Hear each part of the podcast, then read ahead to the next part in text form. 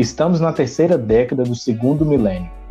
A era da tecnologia acelera tudo e todos e a vida passa mais rápido. Criamos temas não discutidos e damos relevância àqueles que estavam esquecidos. Mesmo com todo o avanço, uma coisa não mudou: a pergunta dos jovens sobre o seu futuro. O que vão ser quando crescer? Uma vez, Barack Obama, o primeiro presidente negro dos Estados Unidos, disse que nós somos aqueles por quem estávamos esperando e a mudança que buscamos. Será mesmo?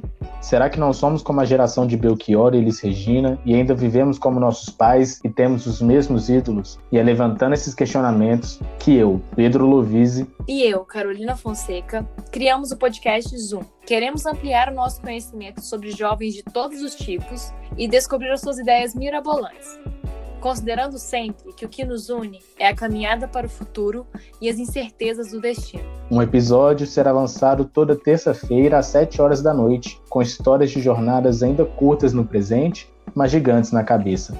Vem aí!